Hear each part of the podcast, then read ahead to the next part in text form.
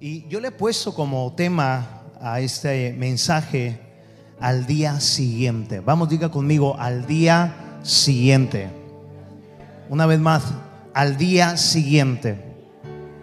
¿Sabe que si has visto la película El día después de la mañana, ¿alguien ha visto esa película? De esas veces que de repente dejas de orar para ver una película. a ver, ¿cuántos las han visto el día después de la mañana?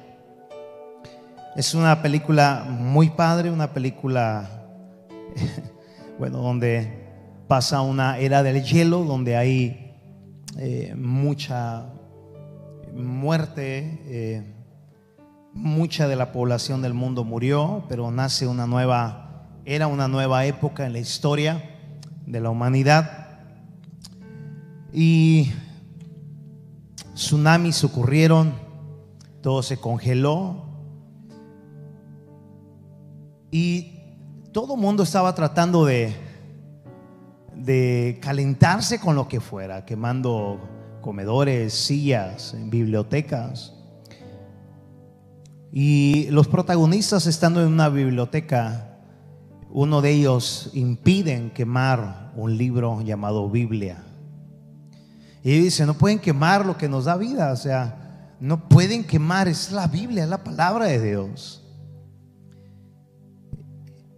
Y por gracia de Dios no quemaron el único libro que quedó intacto. Pero cuando casi está terminando la, la película, descubres algo tan hermoso.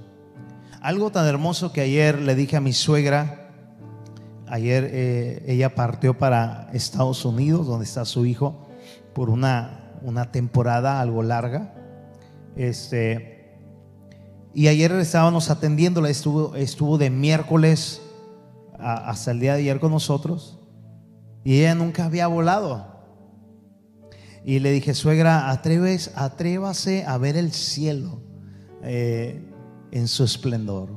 Va a descubrir algo tan hermoso que cuando cree usted que está, cuando creemos todos que acá abajo está en el primer cielo eh, nublado, usted descubre que hay un cielo abierto donde sale nuevamente el sol para todos. Esto es hermoso.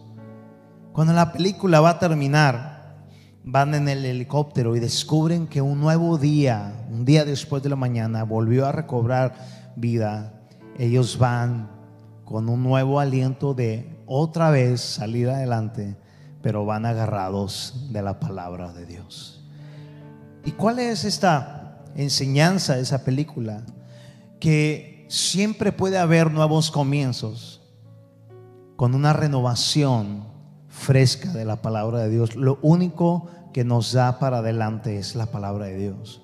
Y esta palabra al día siguiente es muy importante en mi vida y espero que la captes. Ayer ministraba a una persona en la tarde y le decía, ya ves cómo muchas veces podemos estar aconsejando curando, atendiendo cuando estamos nosotros muriendo por dentro. Es decir, dando vida mientras mueres tú lentamente. Y dice, así es cierto.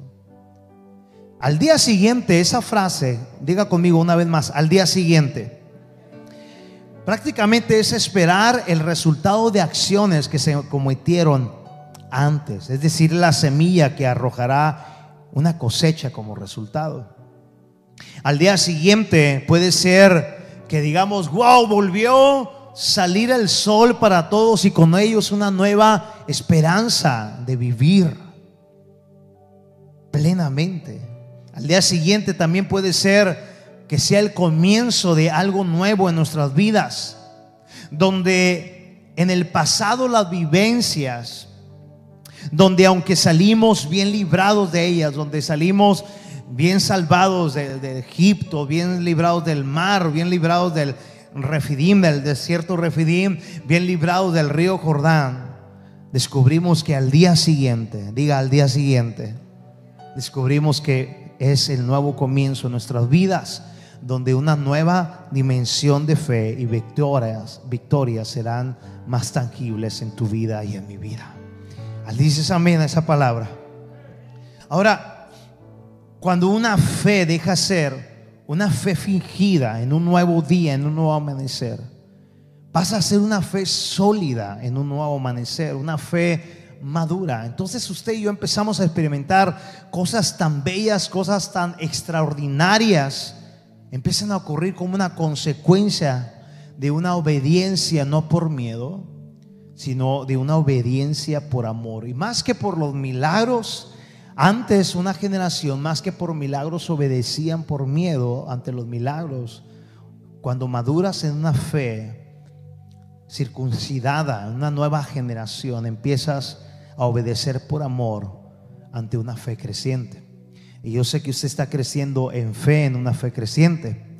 Lo triste de esta frase del tema al siguiente día es que para muchos y por varias décadas, por muchos años, como lo fue la primera generación del desierto que hemos visto en esta serie, lo triste de esa palabra o esas frases al día siguiente es que simplemente al día siguiente es lo mismo.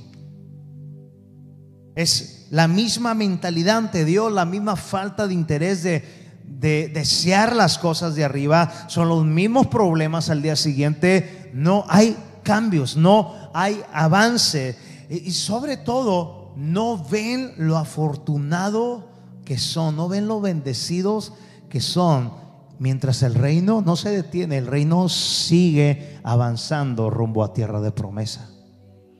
Dígale a alguien, eres enormemente afortunado y bendecido. Esa, es, eso es lo triste de esas frases y al día siguiente, para una generación es lo mismo. ¿Ves? Para, para una generación es la misma atmósfera familiar, la misma atmósfera laboral, la misma atmósfera espiritual. Y no ven lo afortunados que son, lo bendecidos que son. Mientras el reino no se detiene, el reino sigue adelante. Pero ahora esta segunda generación. Me encanta. Después del cruzar el río Jordán, lo vimos en una de las partes, en unos domingos atrás. Ahora esta nueva generación, después de cruzar, después de muchos años, es decir, 40 años, de batallar con una generación que le dio tanto dolor de cabeza a ellos y a Dios, ahora esta nueva generación va a marcar historia al día siguiente. Amén. Esa segunda generación no tiene que ver con edades, no tiene que ver con una antigüedad. Esa segunda generación tiene que ver con una oportunidad para aprovechar con todo nuestro ser esa palabra al día siguiente. Y hay un día siguiente para ti, hay un día siguiente para mí que nos está esperando y de ti depende y de mí depende si entramos o no entramos. Voltea con alguien y le, ¿le entras o no le entras? Imagina por un instante al pueblo de Dios enfrente de las llanuras de Jericó. Acaban de salir de una manera sobrenatural de ese feroz y creciente río Jordán, donde los primeros que pusieron sus pies fueron los sacerdotes, los líderes, y luego el resto del pueblo y vimos de qué parte estaba el miedo, como eh, los de Canaán estaban en, las murallas de Jericó temblando. Pero imagina e, e, esa, esa película, imagina ese capítulo de lo que te estoy hablando.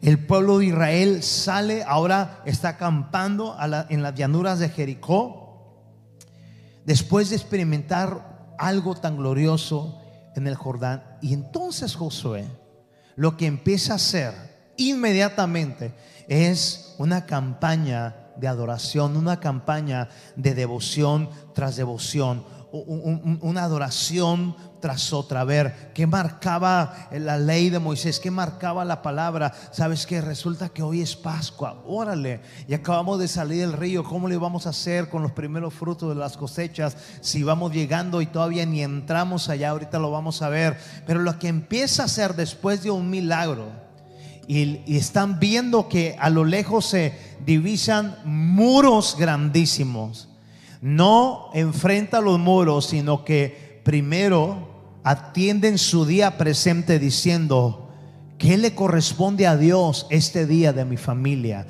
¿Qué le corresponde a Dios este día de mi casa, de mi matrimonio, como pueblo, como iglesia, como pastor?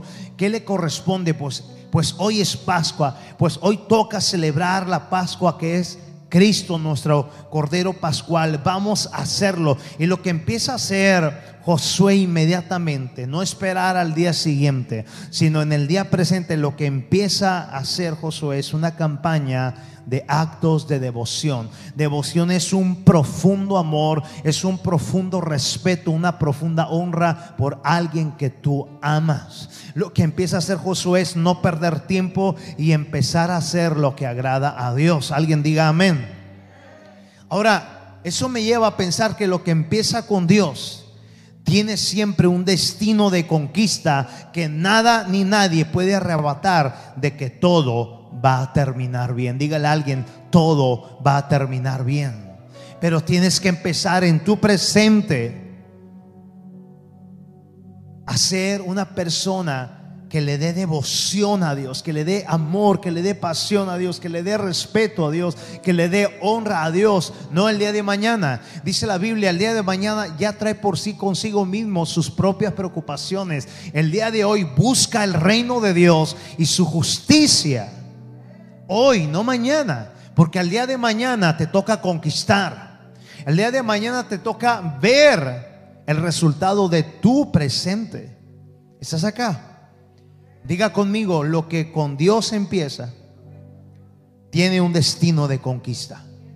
Escúcheme, nada ni nadie puede interrumpir de lo que empieza con Dios, va a terminar con Dios. Es decir, con Dios siempre todo va a estar bien. Dale un aplauso a Jesús y vamos, vamos adelante. Josué capítulo 5, verso 6. Voy a leer cuatro versículos de Josué capítulo 5, verso 6 al 8 y verso 10 al 12, la versión actual. Como los israelitas anduvieron 40 años por el desierto, ya habían muerto, escúchame bien, todos los adultos que habían salido de Egipto. Mire acá. Adulto no es un pecado. Ser adultos no es algo malo. Todos somos adultos aquí. ¿Verdad que sí? 47 años, 20 años, 18 años. Todos somos adultos. Aquí dice la Biblia que todos anduvieron 40 años por el desierto, 40 años, pero los adultos todos habían salido de Egipto, ellos ya habían muerto por desobedecer a Dios y por eso Dios les juró que no les dejaría ni siquiera ver la fértil tierra donde siempre hay abundancia de alimentos. Esa primera generación que quedó atrás, postrada, no en, no en adoración, sino postrada en su terquedad, Dios le dijo, ustedes no van a entrar. Esa generación de adultos no tiene que ver con edad, tiene que ver con una cerrazón en su fe de por qué dice Dios esto. Moisés, ¿por qué nos trajiste para acá? Mejor hubiéramos muerto allá. Allá teníamos donde morir y allá nos daban todos golpeados, pero nos daban de comer bien rico. Eh, eh, allá había tumbas para morirnos. ¿Y por qué? Y siempre el enemigo no era el estorbo, el estorbo era una fe enfermiza. Lo repito, el enemigo no era el estorbo, el enemigo era su fe enferma. Y Dios, dice, esa gente había desobedecido a Dios. Escúcheme bien, lo que está haciendo Josué con el pueblo inmediatamente que salen del río Jordán es acampar en las llanuras de Jericó, están divisando las murallas, la brújula de obediencia marca que es por ahí, no sé si te ha pasado que dices, ¿en serio? Obedecí a Dios, pero me estoy topando que todo lo que hemos transcurrido por 40 años, me estoy topando en esta ruta intransitable con estas grandes murallas que se ven a lo lejos. ¿Será que obedecí a Dios? ¿Será que escuché bien, Abraham, lleva a tu hijo y sacrifícalo al monte Moria? ¿Será algo, algo sencillo eh, discernir la voz de Dios? No, no es algo sencillo. Pero ahora está frente a esas murallas y lo primero que este hombre hace es obedecer a Dios, es adorarlo, es un acto de devoción tras un otro acto de devoción, un acto de devoción tras otro acto de devoción. Y eso es relevante porque eso la primera generación lo dejó de hacer. O más bien, nunca lo hizo. Escucha, dice aquí la palabra, como los israelitas anduvieron 40 años por el desierto, ya habían muerto todos, digan todos. ¿Quiénes? Todos los que habían salido de Egipto. Esa gente habían desobedecido a Dios. Escúchame, no se puede esperar nada bueno cuando siempre en el presente estamos sembrando desobediencia a Dios. O sea, yo no puedo pretender el día de mañana recibir la consecuencia de la obediencia si en mi presente, un día antes, estoy sembrando duda y estoy sembrando queja, estoy sembrando el por qué, estoy sembrando por aquí no es, estoy retrocediendo al pueblo en vez de hacerlo avanzar. Yo quiero que repita conmigo, desobedecer a Dios trae consecuencias tan terribles obedecer a Dios, no hay límites de los frutos que recibes de esa obediencia de amor. Mira, mira rápido por favor Deuteronomios capítulo 28, sé que te lo sabes, pero te lo quiero refrescar a mí y a todos ustedes. Dice el título del primer encabezado, bendiciones por la obediencia. Pero ves, a mí se me han acercado a lo largo de los años personas que dicen, venga a predicar del rapto para que mi iglesia se convierta. O sea, e, esos pastores quieren, lo digo con respeto, quieren una iglesia dominada por el miedo y la manipulación escatológica. O tiempos del fin. Eh, pero la escatología no habla de miedo, la escatología habla de la revelación del amor de Jesús para ti y para mí. O sea, no habla de que le tengas miedo. Habla en revelaciones, en los 22 capítulos, de quién es Jesús para ti, para mí, en cada época de nuestra vida. Es lo que marca la diferencia. Pero no es para que le tengas miedo. Imagínate, o te casas conmigo o te mato. No, pues sí me caso contigo. Pues no, alguien se quiere casar por pasión, por enamorado, porque lo han sido conquistado. Porque te han ganado en honra, en respeto y amor. Pero no, no, no es así, no, no, yo obedezco a Dios porque le tengo miedo. No, no, Dios no quiere eso. Él quiere que veas que Él de tal manera te amó y de ahí para adelante tú correspondas a Él en una obediencia de amor. O sea, no, me imagino a nadie que vaya a su congregación y decir, no es que voy porque si no, este, me va mal y, me, de seguro van a estar ahí este, hablándome y es, no, no, eso es miedo y carga de conciencia. Pero alguien que dice, voy por amor, voy porque me voy a topar con mi familia en la fe y aparte me toca servir. Voy y juntos vamos a adorar al Rey de Rey. Imagínate, Él es nuestro amor. Es una gran diferencia. Dice que esa primera generación, todos murieron porque desobedecieron a Dios y Dios no les permitió ni siquiera ver la tierra fértil donde siempre hay abundancia de alimentos. Diga conmigo, siempre será diferencia obedecer a Dios por amor. Mira lo importante que es obedecer a Dios. Si obedeces al Señor tu Dios en todo, ¿en cuanto amados? En todo y si cumples cuidadosamente sus mandatos que te entrego hoy, el Señor tu Dios te pondrá por encima de todas las demás naciones del mundo. Si obedeces al Señor tu Dios, ahorita vas a ver cómo está conectado con Josué capítulo 5, en lo que te estoy sembrando.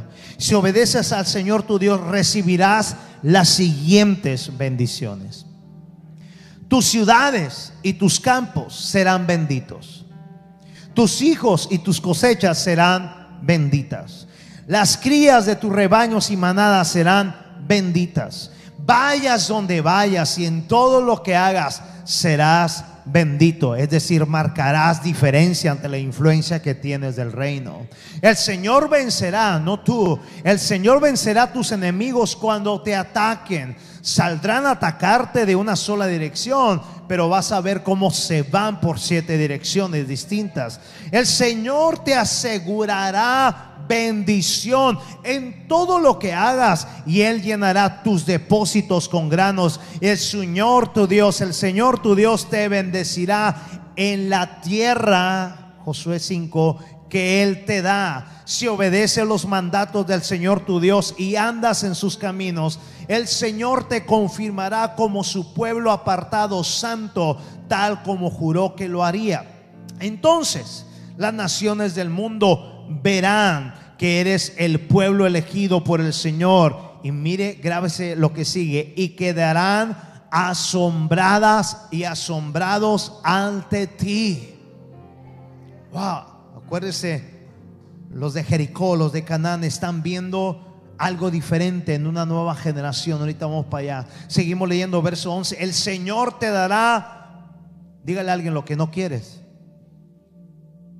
Porque gente tiene bronca con ser próspero, con ser saludable, con ser feliz. No, no, dice, no, no, yo soy barro, yo vengo a sufrir. Dígale a alguien, para de sufrir. El Señor te dará prosperidad en la tierra, en la tierra, Canaán, que le juró a sus antepasados que te daría. Te bendecirá con muchos hijos, gran cantidad de animales y cosechas abundantes. El Señor enviará en el tiempo oportuno lluvias desde su inagotable tesoro en los cielos y bendecirá todo tu trabajo. Tú prestarás a muchas naciones, pero jamás tendrás necesidad de pedir prestado. Si escuchas los mandatos del Señor tu Dios que te entrego hoy, los obedeces cuidadosamente, el Señor te pondrá a la cabeza y no en la cola, y siempre estarás en la cima y nunca por debajo. No te apartes de ninguno de los mandatos que te entrego hoy, ni sigas a otros dioses, ni le rindas cultos. Escúchame bien, lo que está diciendo el Señor, tu obediencia del presente marca la conquista de al día siguiente. No te asombres lo que vives al día siguiente. Tienes que ver qué hiciste un día anterior. Qué poderoso es marcar diferencia de amar a Dios por amor, no por miedo. Josué está haciendo una nueva generación. Qué doloroso que quedó toda una nueva generación que era libre pero eran tercos hicieron enojar tanto a Dios. Ellos murieron allá. Pero ahora estamos ya aquí. Y Dios nos ha traído hasta acá, a este punto de cumplimiento, para volver hacia atrás. Ahora hay que circuncidarnos. Ahora los que están en la torre de Jericó están viendo algo diferente. Ellos habían escuchado de una generación terca. Ellos habían escuchado cómo hasta el desierto se estaba tragando a los mismos hijos de Dios. Quizás ellos estaban pronosticando, van a ser pan comido, hombre. Aquí los vamos a derrotar. Pero empiezan a ver algo diferente que olía a una fe renovada. Empiezan a ver como ese pueblo número uno se empieza a circuncidar, empiezan a perdonar, empiezan a quitar cargas innecesarias, empiezan a oler algo diferente. Quizás allá arriba en, en, las, en los muros están escuchando el nuevo vocabulario de una nueva generación diferente. Un vocabulario de honra a Jesús. Un vocabulario que dice, los vamos a comer como pan. No sé cómo se van a caer esas murallas, no traemos armamento para eso. No sé, pero la brújula dice que tenemos que seguir por ese camino. Pero ahora, lo que ya no observan, lo que ya no oyen en esa nueva generación es queja. Ahora lo que oyen es devoción a Dios. Cuando una casa, cuando un matrimonio, cuando una familia, cuando una congregación, no importa los años que tengan, el liderazgo que tengas, el pastorado que tengas, el ministerio que tengas. Cuando dicen, ¿de qué generación soy? ¿Cuál es mi lenguaje? ¿Cuál es mi actitud? El aroma que se percibe de mi persona. Cuando cambian a una fe renovada en base a dolor, porque la circuncisión duele, pedir perdón duele, aceptar la realidad duele, dejar las cosas de atrás duele, humillarse duele, pero estar 40 años frustrados, eso duele más. Pero lo que duele más al punto de morir en, una vida espiritual es como el Salmo 42. Yo recuerdo cómo no vuelven a hacer las cosas como el ayer. Y Dios dice, ¿qué estás hablando? El reino no se ha parado. Otra vez, el día de hoy volvió a salir el sol y no te has dado cuenta. Otra vez en los aires hubo cantidades salmistas y adoradores que capturaron cánticos nuevos de mi corazón. Otra vez volví a soplar una nueva gracia, una nueva misericordia, pero no lo ves porque tienes una actitud de una fe enferma, atrapada. Mejor estuviéramos bien allá en Egipto. En las murallas hay un asombro. Y ahorita vamos a ir ahí. A mí lo que me impacta es la obediencia de la nueva generación a través del liderazgo de Josué. Que dijo el Señor, hay que circuncidar, hay que circuncidar. Y eso duele. Y duele mucho. Porque está, hay una generación que se rehúsa a decir, bueno, yo sé que el Señor dice, bendice a los que te maldicen, pero, oh, pero yo creo que quiere decir, no, no quiere decir, lo que quiere decir es eh, camina ligero, sin cargas. ¿Por qué? Porque hasta la más mínima carga, y eso lo hemos visto ahora en el ciclismo, la más mínima carga que no debas de traer en las montañas, en las cuestas, va a marcar diferencia para cansarte y que no cumplas, para tronarte las rodillas, etcétera, etcétera. El Señor ha hablado una y otra vez, mete los cambios a tiempo, libérate de cargas. La mayoría de las cargas tienen que ver con nuestro orgullo. Tiene que ver con nuestra soberbia, tiene que ver con me hicieron. El Señor dice, hijo, tú me haces una y otra, pero te amo. Y creo que un día vas a despertar. Josué está obedeciendo a Dios en una campaña inmediata de obediencia, de devoción, de adoración, una tras otra. Ahora están en problemas los de Jericó porque esa actitud no la conocían. Te quiero decir algo, levanta tus manos. Si trae tu esposo, tu esposa, tu familia, estira la mano así. Además, dile, para acá.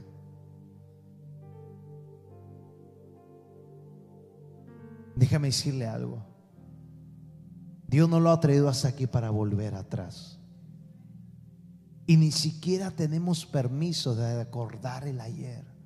El Señor dice, olvida el pasado, porque aquí estoy haciendo cosa nueva. ¿Qué no te das cuenta? Ya está aconteciendo. y dice, otra vez, al día siguiente, me encanta el Señor, otra vez abriré ríos donde no lo hay. Eh, pero eso sacude eso sacude a la actitud del ayer, porque dice, no, yo, no confío. Yo, ya no confío en los hombres, ya no confío en las mujeres, yo ya no confío en la familia, yo ya no confío en las iglesias, yo ya no confío en los pastores, yo ya no confío en nada. Oh, tienes que mirar, no te sueltes, tienes que mirar la serie María Magdalena sin robarte los códigos de Netflix. Míralo. María Magdalena, una prostituta, dijo, yo no confío en nadie. Han abusado tanto de mí una y otra vez. Pero tú eres judía, yo no creo en nada. Pero cuando se topa con Jesús y Jesús empieza a trabajar en ella, ella se rindió al amor de la gracia de Jesús. Y cuando alguien se rinde a la gracia de Jesús, dice, Qué desastroso es lo que hemos vivido, pero qué desastroso es quedarnos ahí. Estamos a nada. Hey, la Biblia dice la noche está avanzada. Y el que ha de venir pronto vendrá. Aún un poquito y el que ha de venir. Es decir, estamos en el reloj de Dios, en unas prórrogas exquisitas de amor.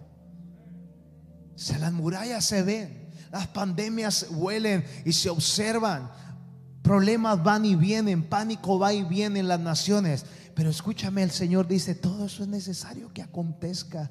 No te alarmes, levanta la cabeza porque tu redención está al día siguiente muy cerca.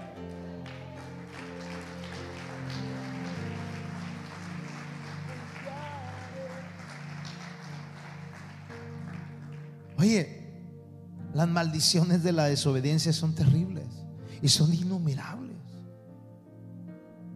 Dice aquí, pero si te niegas a escuchar tu Dios y no obedeces sus mandatos y sus decretos que te entrego hoy, caerán sobre ti las siguientes maldiciones y te van a abrumar.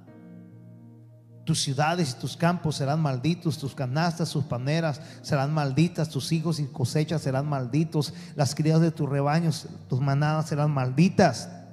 Vayas donde vayas, y en todo lo que hagas, nada te saldrá bien, estará maldecido. El propio Señor, no el diablo, te enviará maldiciones, desorden y frustración en todo lo que hagas, hasta que por fin quedes totalmente destruido por hacer lo malo y por, escúchame, por abandonarme.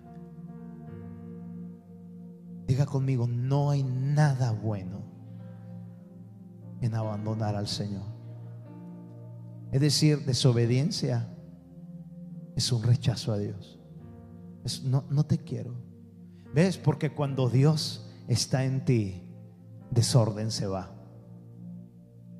Y empiezas a tener orden del reino en ti. ¿Ves?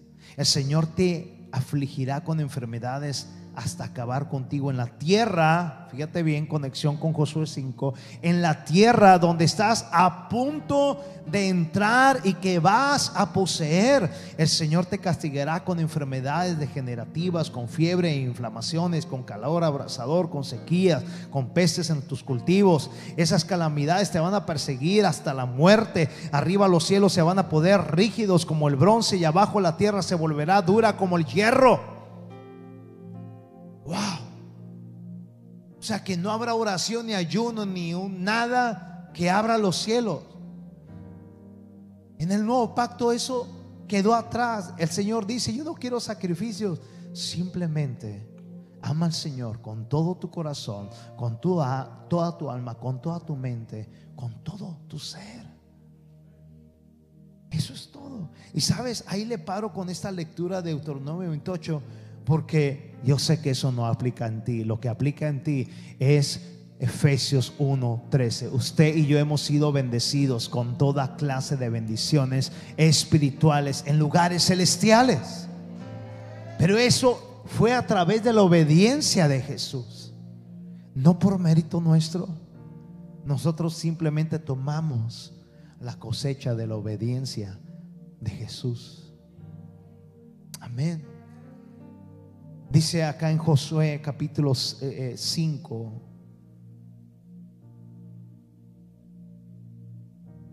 la lectura que estamos leyendo, esa gente había desobedecido a Dios y por eso Él juró que no les dejaría ver la tierra fértil que había prometido dar a sus antepasados, donde siempre, diga fuerte conmigo, donde siempre hay abundancia de alimento. Levante su mano y es que Dios no opera de otra manera. A lo que Dios te introduce, ahí siempre hay, siempre hay abundancia de fortaleza, amada casa. A donde Dios te introduce, siempre hay fortaleza de ánimo. A donde Dios siempre te introduce, no solamente hay ganas de seguir adelante, sino hay ganas de marcar diferencia en una nueva fe renovada. Estás aquí. Diga conmigo donde Dios me introduce. Hay gran diferencia. ¿Ves? No se te hace difícil pedir perdón porque estás circuncidado. No se te hace eh, eh, pesado humillarte, aunque la carne lo resiente, pero sabes que al que primero se humilla, Dios lo exalta cuando fuere su tiempo. ¿Ves? Esa tierra donde siempre hay abundancia de alimentos. Es que la instrucción de Dios siempre te va a hacer estar abastecido de una fe inquebrantable. Mi esposa predicó hace varios jueves el título Su instrucción, nuestra bendición. ¿Ves?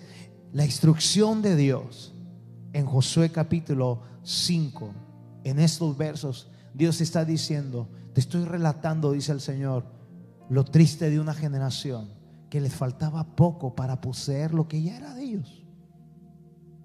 Pero fueron tercos. Hey, les esperaba una tierra donde siempre hay abundancia de todo.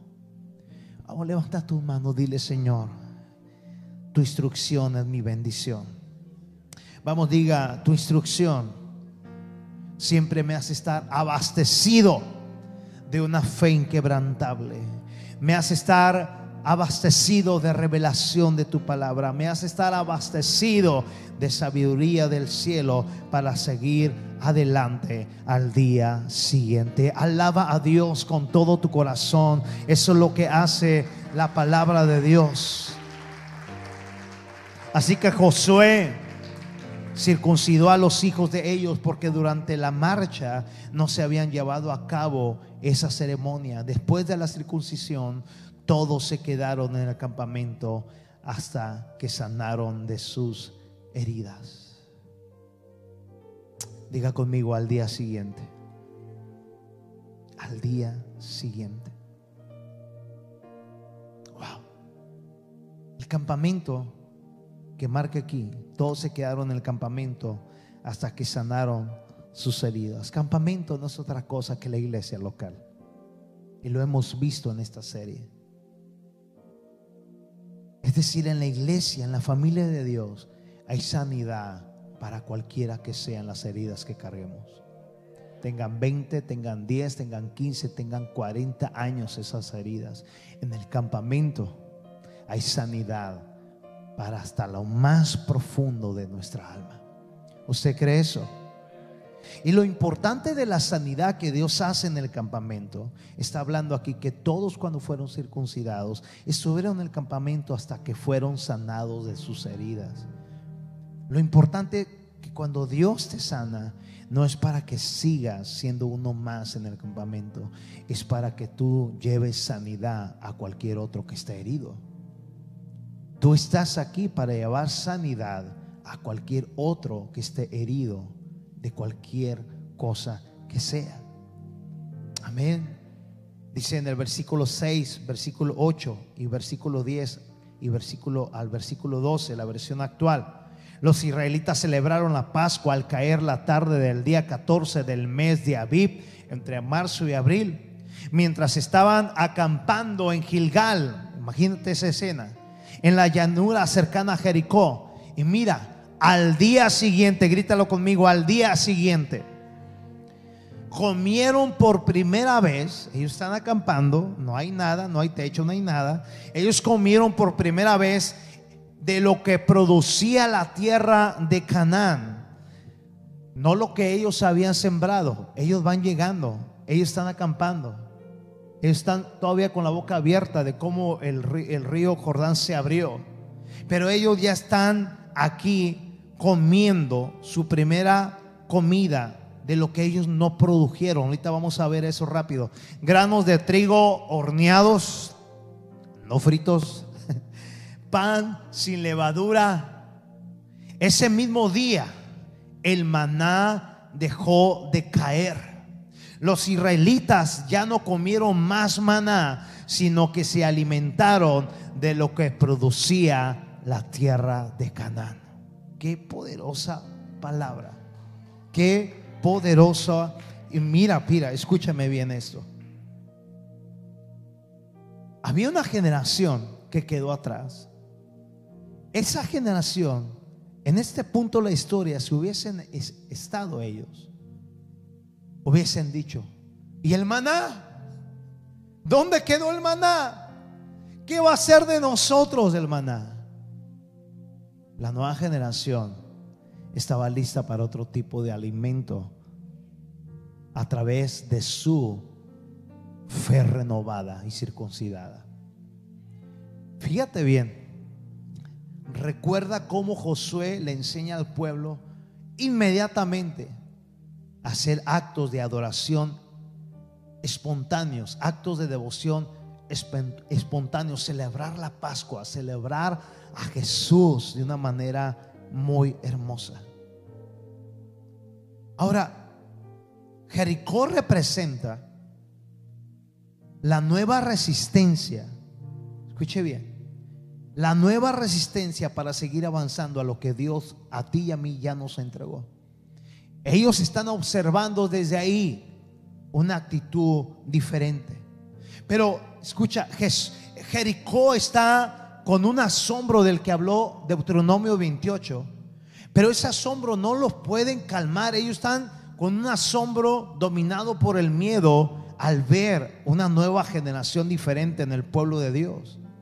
Y no es para menos por lo que ellos están presenciando. Escúchame, ellos, ellos sabían de cómo habían sido libres de Egipto. Ellos sabían de las diez plagas.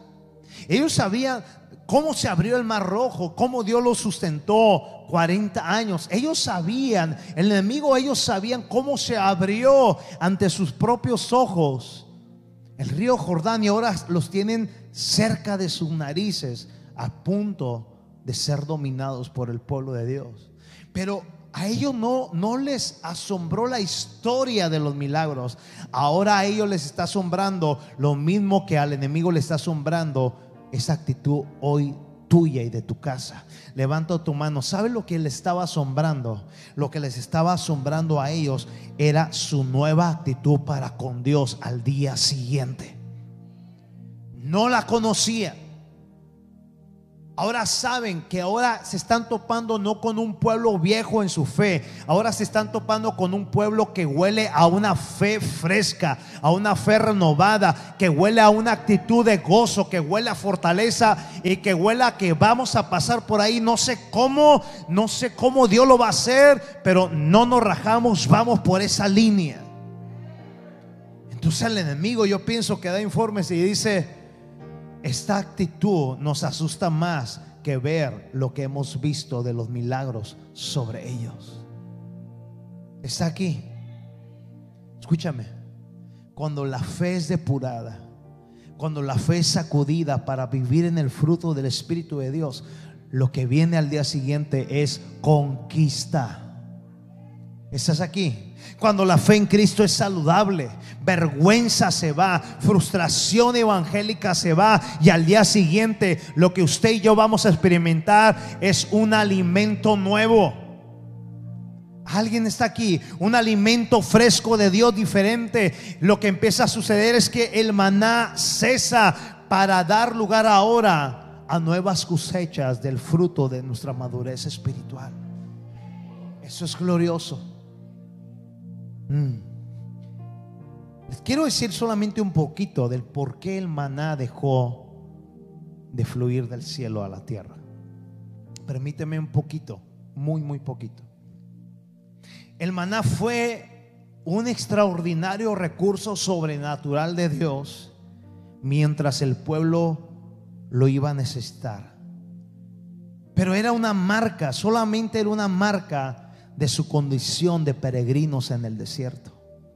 Le hablo a los entendidos. Ahora, al día siguiente, diga conmigo, al día siguiente,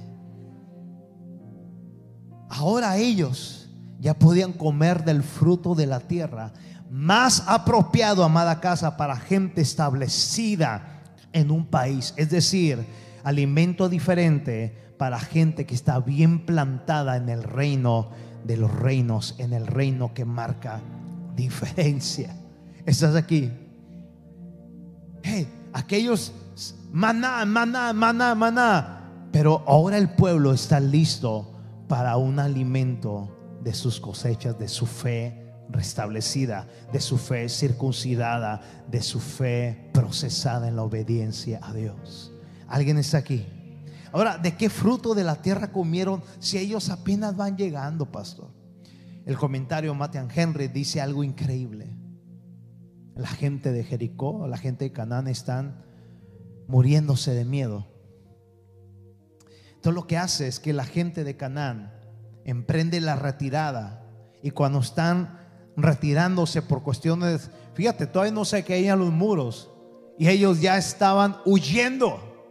Me encanta que el enemigo viene por un camino y se va por siete. Levanta tu mano y recibe esto. Esa gente de Canaán huye por cuestiones de seguridad. Había abandonado sus almacenes, eh, eh, los dejaron abiertos, los almacenes llenos de cosechas y los campos los dejaron sin arrancar los frutos y todo se lo dejaron a merced del pueblo de Dios. ¿Sabes qué me dice Dios que te diga y que te recuerde? Las riquezas de los impíos, tarde que temprano, dice la palabra, es la herencia para los justos benditos de Dios. Oh, alábale y adórale con todo tu corazón. Venga, equipo de alabanza. Escúchame, ellos no ni siquiera sembraron, hijo Posada. Casa, ellos no sembraron, pero a la vez sembraron algo, algo que todos los hijos debemos de hacer. Yo tengo mi pastor, yo tengo mi padre espiritual, tengo mi madre terrenal, tengo una hermosa familia, usted tiene padres, usted tiene padres espirituales también. Escúchame, no hay nada más que agrade al Señor que cuando usted en el presente siembra lo que te va a retribuir al día siguiente, diferencia. Me refiero a obediencia por amor. Por amor, marca diferencia. El adorador por obediencia nunca está orando bendíceme. Cuando escuches a alguien, lo digo con respeto. Cuando escuches a alguien orar por una bendición se oye muy muy romántico, pero está está en otro canal. La nueva generación en el nuevo pacto ya ha sido bendecida con toda clase de bendiciones espirituales en lugares celestiales. Pero la sombra de Deuteronomio 28 es, si tú obedeces cuidadosamente aquel que te ama tanto y, y te fijas cuidadosamente lo que hoy Él te habla, hoy, para que mañana marques diferencia, se todas estas bendiciones, no dice las vas a pedir diariamente con ruego, con ayuno. No, no, no. Todas estas bendiciones te van a perseguir y te van a alcanzar. ¿Ves? Mientras adoras, mientras tú celebras, mientras tú haces lo que nos corresponde hacer. Hey, escúchame, yo no obedezco a mi esposa en sacrificio. La obedezco en amor. Y más cuando las mujeres dicen, lo quiero ya. Pero para mí no es un sacrificio. Para mí es un deleite. Porque la amo. No es un sacrificio estar velando por la que se siente mal. Es porque la amo a mi hija. Estoy pendiente de ella. Hey, Vemos del sacrificio de Jesús, pero Jesús dice, hey, si fue un sacrificio. Isaías 53, fui llevado como al matadero y caí en manos de mis trasquiladores, pero a mí nadie me quita la vida. Yo la doy por amor. ¿Ves? Él dice que él menospreció el oprobio por amor a ti y a mí. Lo que tú amas no te duele obedecer. Lo que tú amas tú cuidas de agradarlo al pie de la letra. La obediencia del presente marca diferencia al día siguiente. ¿De qué comieron? ¿Cómo celebraron la Pascua? Pastor, ahí, está un error en la Biblia, está un, un, error de interpretación, un error ahí de, de, de manuscrito. No, no, no, escucha. Dios opera en sus maneras de proveer a su pueblo de muchas maneras que nada en la tierra lo puede suplir. Salen del Jordán. Yo creo que Josué suspira y dice, cuánto extrañamos la nueva generación, pero qué rico huele un ambiente saludable de adoración. Sabes que hoy es día de Pascua. Vamos a celebrarlo con todo. E-, ellos, ellos concentrados en adorar, en hacer lo que Dios quiere que le amemos. Yo no sé si hay, ¿cómo te sientes tú cuando te celebran un cumpleaños o algún acontecimiento? O cuando los tigres ganan los rayados o algo así.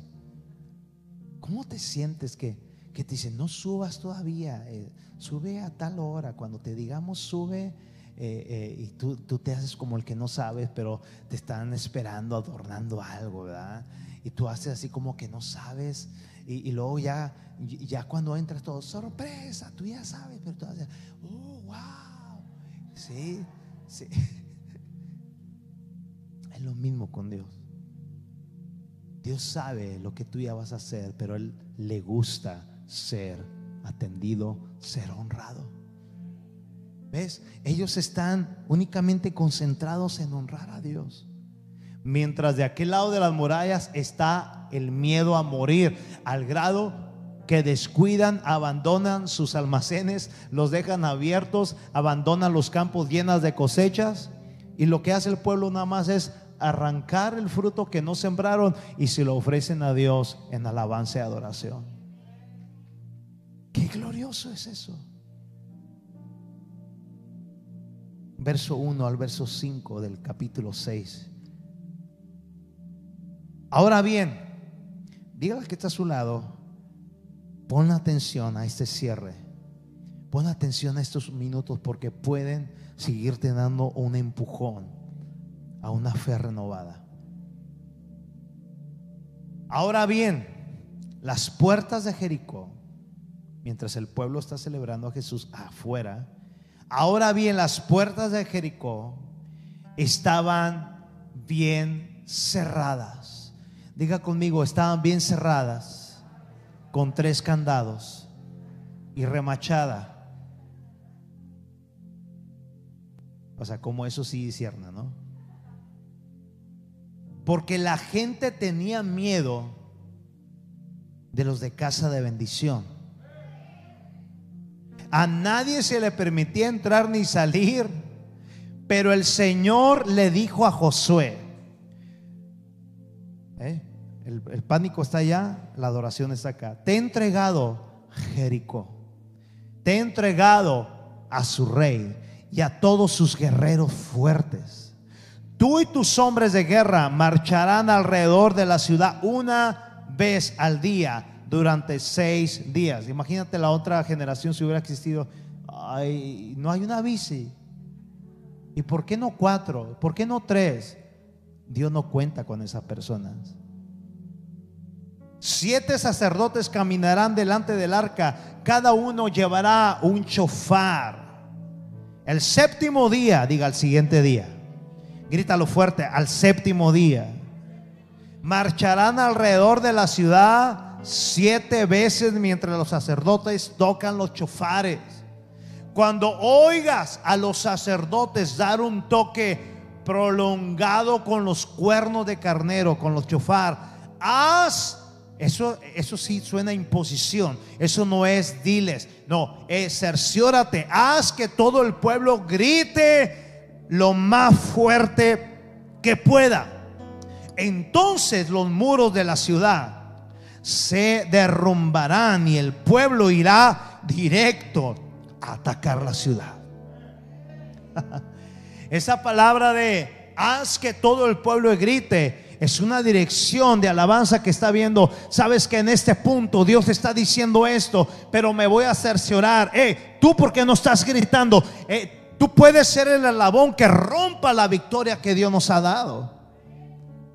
Pero también puedes ser el eslabón que haga que la victoria se consume en lo que Dios ha dicho que se va a consumar. Cerciórate que todo el pueblo grite, cerciórate. Liderazgo, cerciórate, cerciórate que todos estén conectados. Cerciórate que todos, que nadie huela a una actitud de la primera generación. Cerciórate que todos estén circuncidados. Cerciórate que no haya alguien que no haya perdonado. Cerciórate que todos me amen. Porque no hay otra manera de entender la instrucción de Dios bajo la influencia de la gracia y la adoración. No hay otra manera tres cosas que quiero concluir conforme a lo que acabo de leerte en estos cinco versículos. Mira, la generación que no llegó a este punto de la historia bíblica, ellos hubieran no hubieran entendido en una actitud correcta las órdenes de Dios al día siguiente. Ellos hubieran sido al día siguiente un nuevo dolor de cabeza.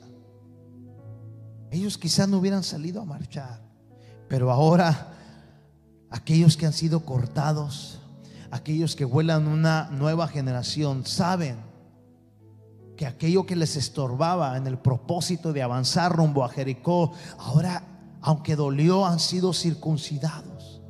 Pero aunque duela, ellos han hecho lo correcto en obediencia a Dios. Y ahora esa segunda generación, escúchame bien, ahora esa segunda generación va a marcar historia. Esa segunda generación va a experimentar, ver abrirse puertas que nadie podría haberse imaginado abrir. Y eso te toca a ti y a mí. Vas a experimentar. Eh, estamos día 2 de mayo Casi estamos llegando al ombligo del año. Casi llegamos al sexto mes, escúchame. Y Dios nos ha dicho, recuerdan esta palabra, oh, cómo me ha bendecido y consolado esta palabra 2021 nos va a ser concedida fuerza, bendición y paz sobrenatural. La gloria de Dios va a ser revelada. Pero tienes que tener una actitud de una fe renovada. ¿Estás aquí? La primera cosa que te quiero dejar es que si seguimos las instrucciones de Dios, el siguiente día o el día siguiente de nuestras vidas, se van a abrir puertas que nadie podía abrir, puertas que solo se le abren a los justos de Dios, circuncidados. Yo lo creo para ti y toda tu casa, yo lo creo para mí y para mi casa. Isaías 26, versículo 1 al versículo 4 dice, en aquel día todos en la tierra de Judá van a cantar una canción, van a cantar esta canción.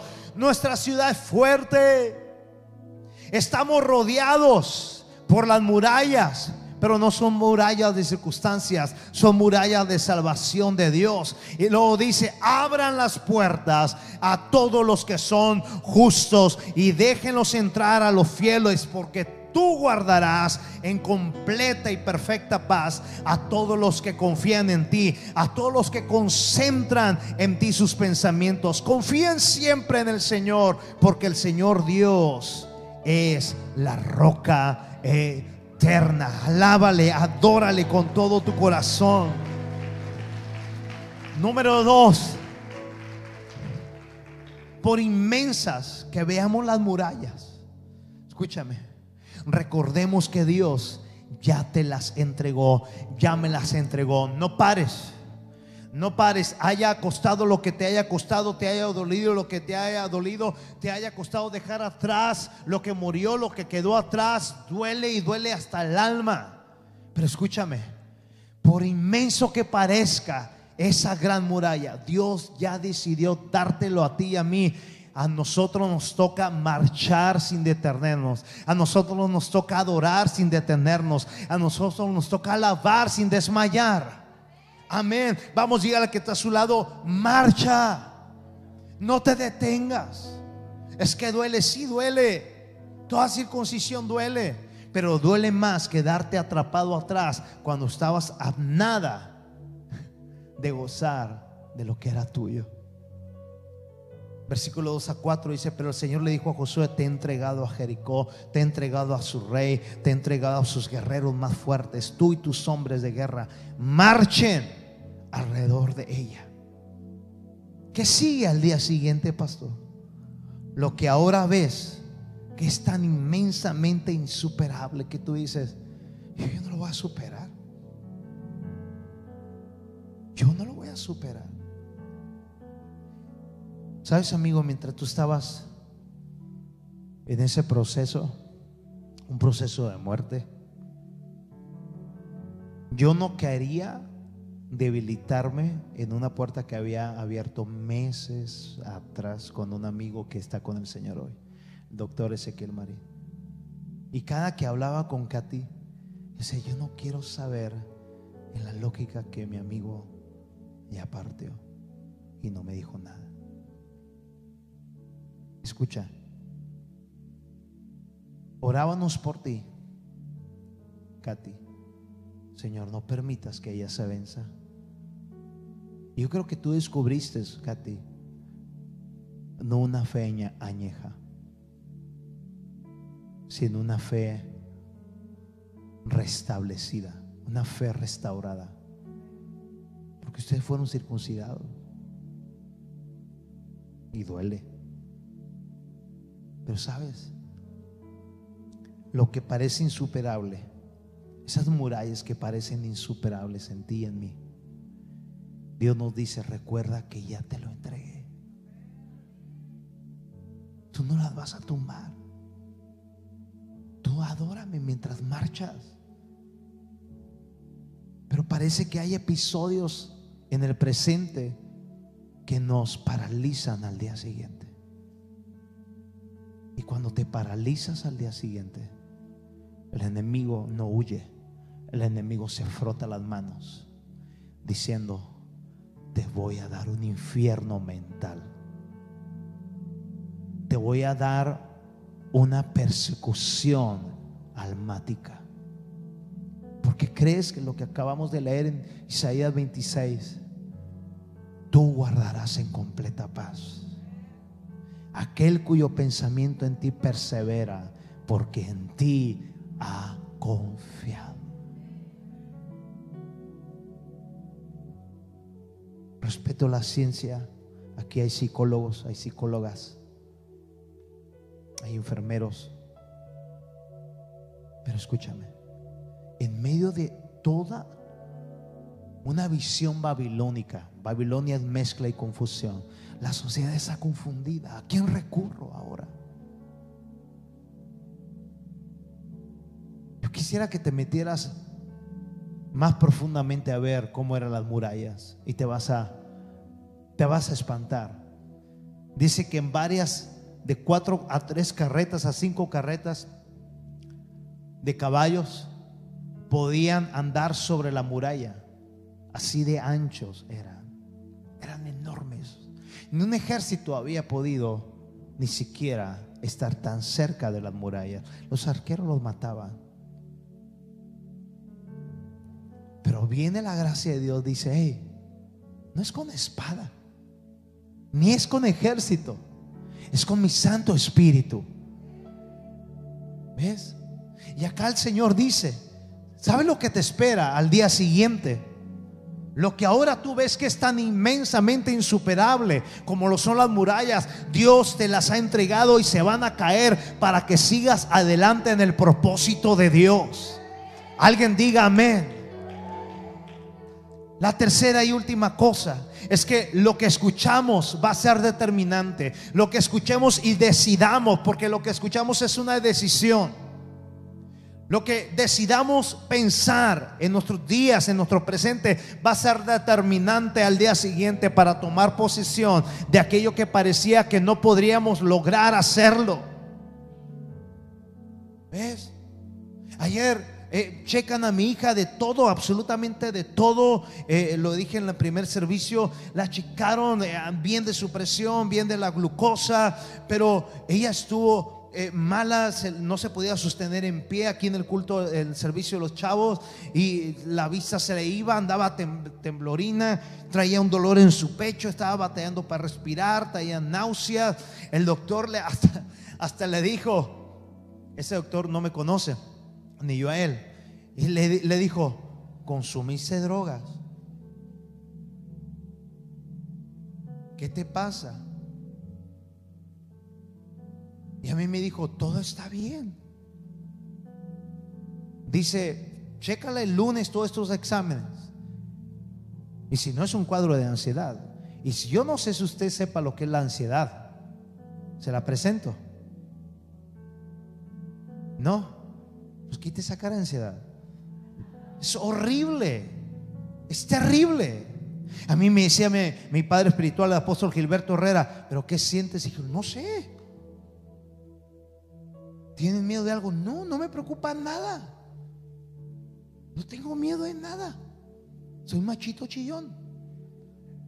No sé, o sea, siento algo aquí en el pecho hasta que tuve yo que reconocer que yo había abierto una puerta con mi amigo Ezequiel. Y se los dije a ustedes. Pero esa muralla se cayó. Tienes que marchar, no te tienes que detener.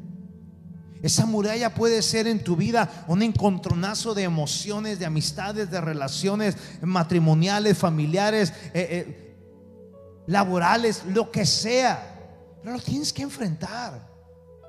Hey, al día después del mañana vuelve a salir el sol. Para todos. Y no nomás vuelve a salir el sol.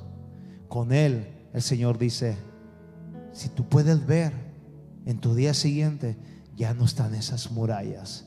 Porque aquel que confía en mí, Dios no lo defrauda.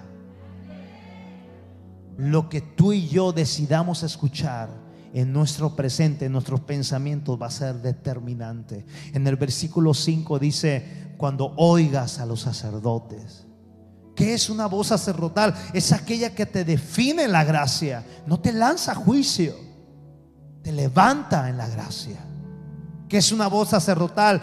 Es aquella que te ubica en el perdón, en la confianza, en la esperanza, que aún sabiendo, amada casa, que nada va a ser igual, por supuesto que nada va a ser igual, pero sí va a ser todo mucho mejor al ver caídas las murallas. Vamos, alábale al Señor si usted cree esa palabra. Mm. Sé que lo harás otra vez. La voz sacerdotal es la voz que hay en cada hijo de Dios, en cada adorador. Es la voz que hay en nuestro interior de una fe renovada, amada casa.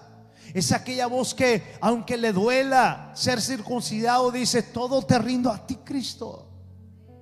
Todo lo rindo a ti.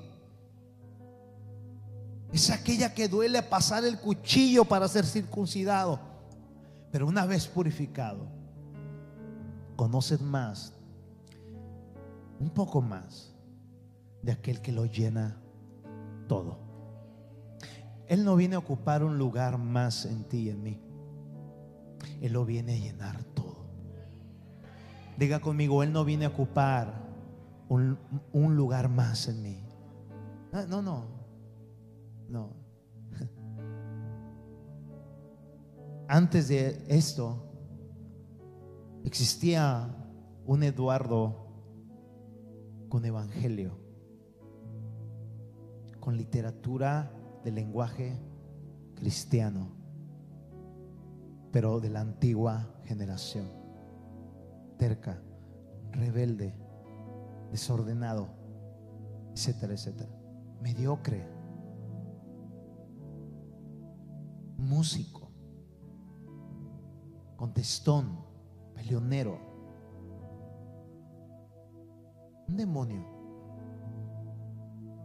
Pero cuando conoces la gracia de que el Señor te extiende la prórroga de amor de vida, al día siguiente vuelve a salir el sol y te topas con ese de tal manera, mi amor. Tú no puedes desperdiciar el nuevo sol de justicia de tu presente. Marca historia, marca tu matrimonio, marca tus relaciones.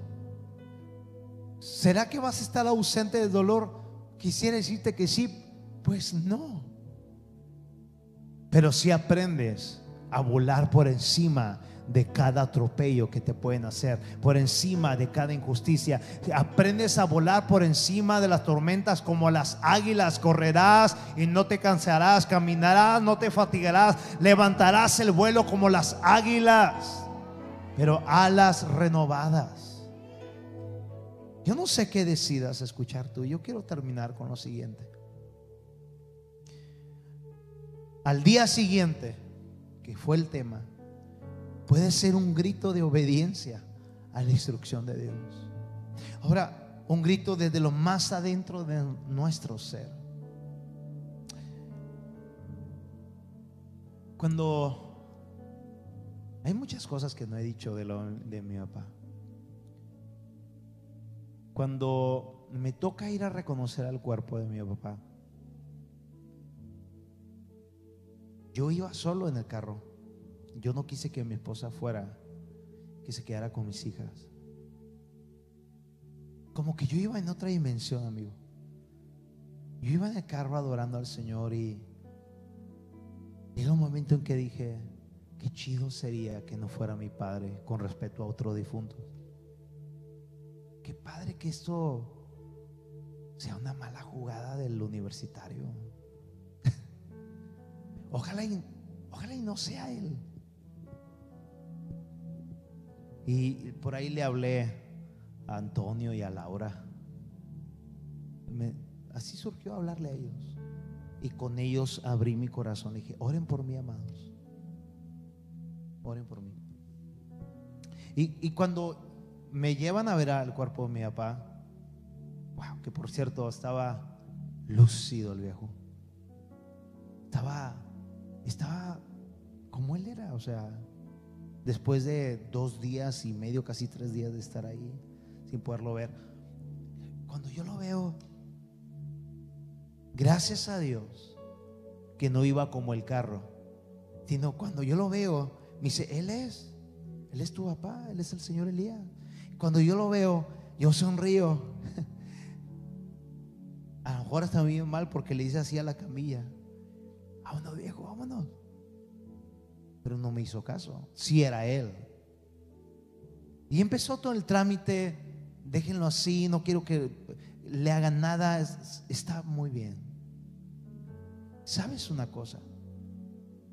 Yo puedo comprobar ahí un pedacito más de las realidades que podemos beber, eh, vivir en la vida y que todos de una u otra manera vamos a llegar a ese punto mientras Cristo no venga por nosotros.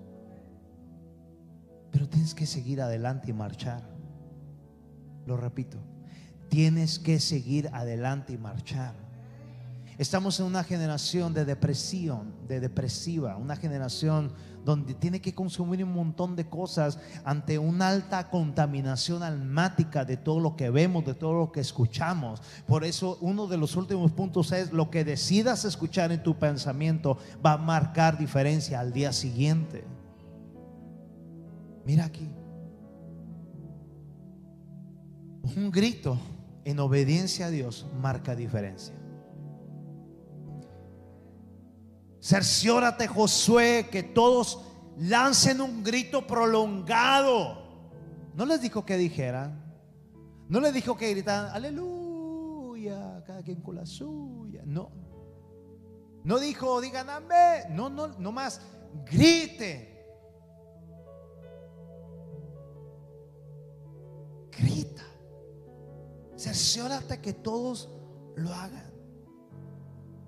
No me imagino a la generación primera obedeciendo eso. ¿Qué voy a andar gritando? Imagínate, ¿verdad? Cuando estamos así, vamos, clama al Señor y vamos. Y, hay mucho, no, yo lo hago así a mi manera, ¿a poco Él me va a decir lo que tengo que hacer? Tacha. Y vamos, clama al Señor. Esta es una oportunidad que Dios está haciendo. Ah, el pastor está emocionado. Yo lo alabo muy dentro de mí. Voltea que está a su lado, dile, de la primera generación. aquí son muy expresivas, hasta las gallinas sin cabeza están temblando. Por algo el Señor les dijo. El Señor podía haberlos transportado así, ¡pum! Pero no. Las conquistas de Dios es a través de gente que le adora en obediencia. No hay otra manera. Si tuviera fe, dile a este monte se mueve, se mueve. O sea, el Señor lo puede mover. Pero el Señor dice, yo quiero tu fe. Al día siguiente, yo creo que todos tenemos dentro nuestro interior un grito que expresar.